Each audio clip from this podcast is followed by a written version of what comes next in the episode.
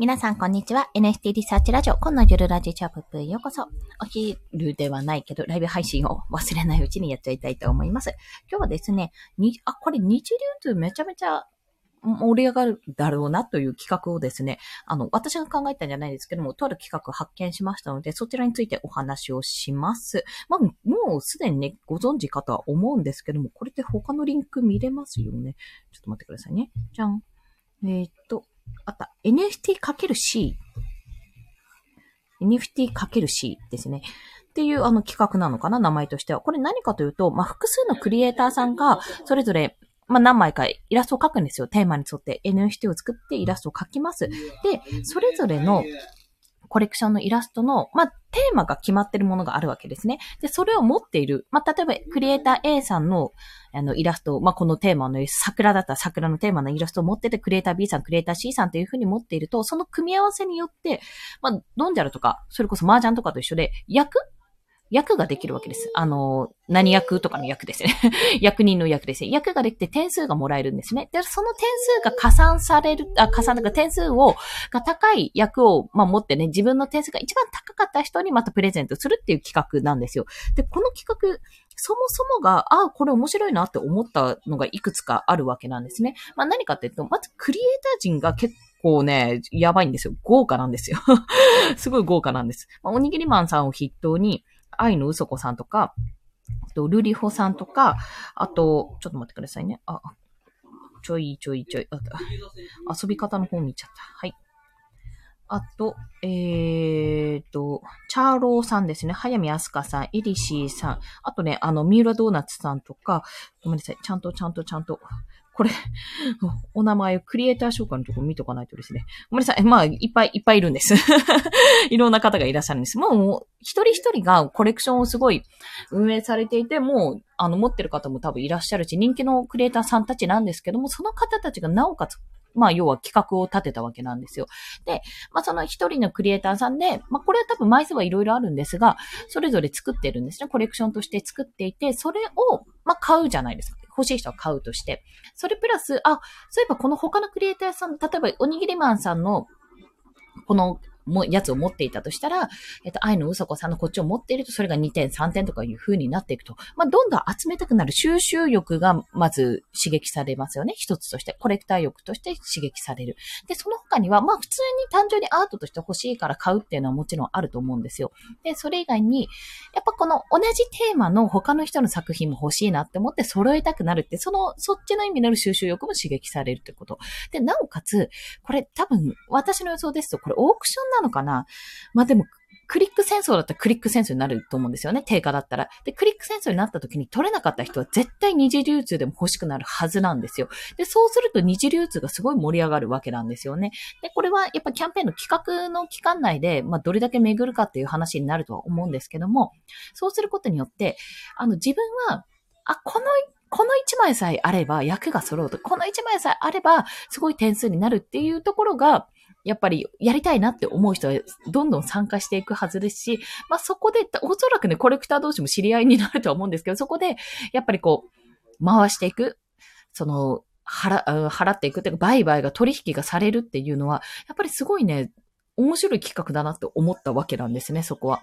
やっぱりその NFT って何が大変かって、一枚一枚は一時流通は、まあできるんですよ。やろうと思えば、おそらくね。あの、定価、あの、ポリゴンで安、安めに設定すればかあの、いいって思われれば多分買われるんですけども、二次流通以降がなかなか発生しづらいんですよ、そこに。で、それってやっぱりマーケティングスキルがすごく必要ですし、まあ、営業とかももちろん必要なんですけど、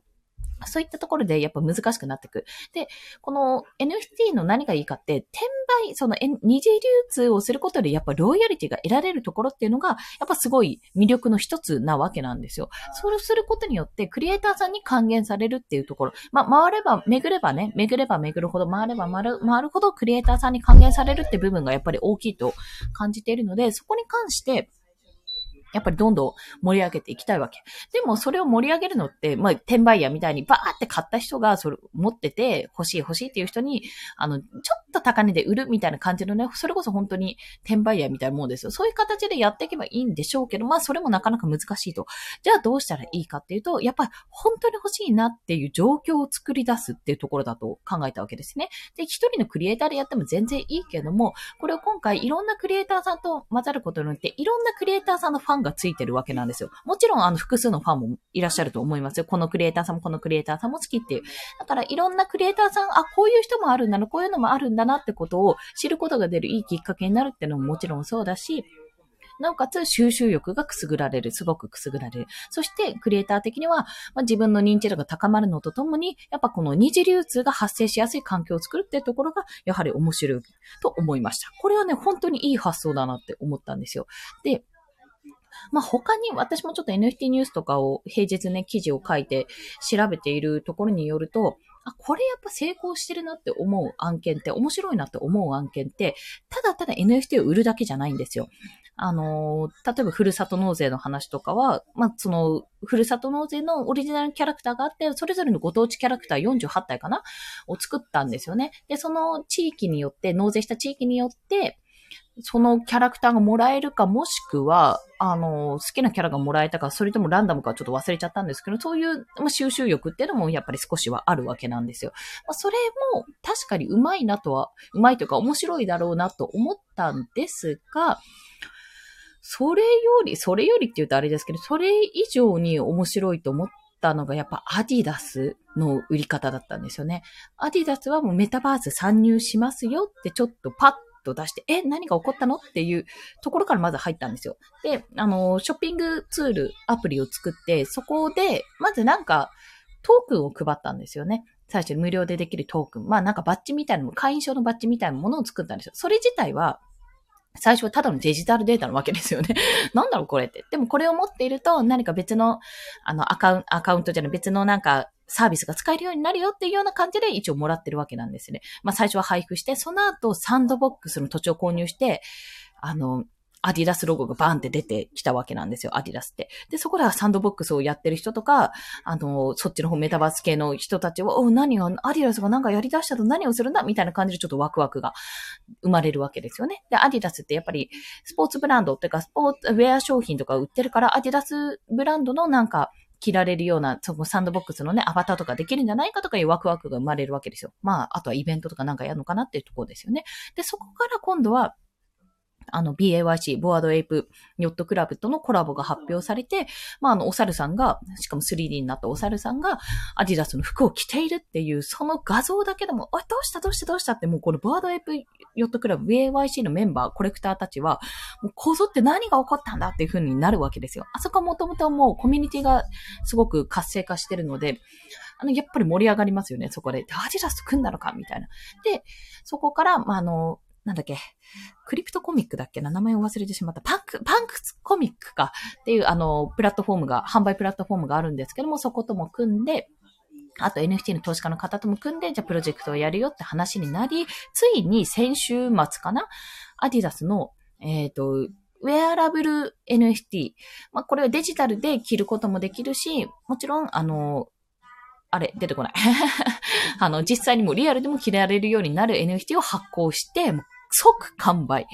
即完売みたいな状態になったらしいです。ニーサとかしたんですよ、確か。結構高かったはず。で、それを買うためにやっぱ欲しいわけじゃないですか。で、それを買うための、あの、先行的、まあ、優先的なアカウントとして、そのバードウェイプヨットクラブのメンバー、ホルダーさんですよね。持ってる人だったりとか、そのトークンを持ってる人だったりしたわけですね。そういう使い方をしたんですよ、これ。もう種まきの段階からなんかしないけど配られてるの。まあ、通常の、普通に、あの、生きてて生活をしていて、まあ、アプリとか使ってる中でなんかしないけどバッジが配られたって。なんだろうなって思ってたら、そういうその、後々 NFT に参戦します、やりますよって。しかもただのアディダスの NFT じゃなくて、 Bored Ape Yacht Club とのコラボですよとか、サンドボックスでも使いますよっていろんなところとのコラボを実装してからの、あ、もしかしてこのバッジそういうことに使えるのっていうもう、期待とワクワク、あ、あの時もらっとけばよかった、やっとけばよかったにつながるわけなんですよね。それがね、やっぱりね、うまいし、すごいし、もう何も言えないんで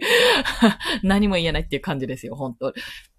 やっぱ、あの、大手のマーケティングってすげえなっていう、本当にもう月並みな言葉しか、感想しか出ないんですけど、そういうことだったんですよね。まあ、あれはめちゃめちゃうまかった例ではありますけども、自分がね、今度やるときに、じゃあどうしたらいいかって考えたときに、一つの、まあ、これはめちゃめちゃ認知度が高い、名前のあるブランドがやったことだから、それね、もちろん資金とかのところもあるけども、そういう認知度ありきでやったところなので、まあもちろん、あの、大々的にはなったけども、じゃあ自分がやるにはどうしたらいいかって考えたときに、自分に置き換えたときに、あの、まずはファン、ファンというか、買ってくれる人を作るようにしたらいいのかとか、まずは自分のクリエイターとしての認知度を上げるためにできることはあるのかとか、そういういろんな切り口で考えてみて、やっぱいろんな人と組むことですね。うん。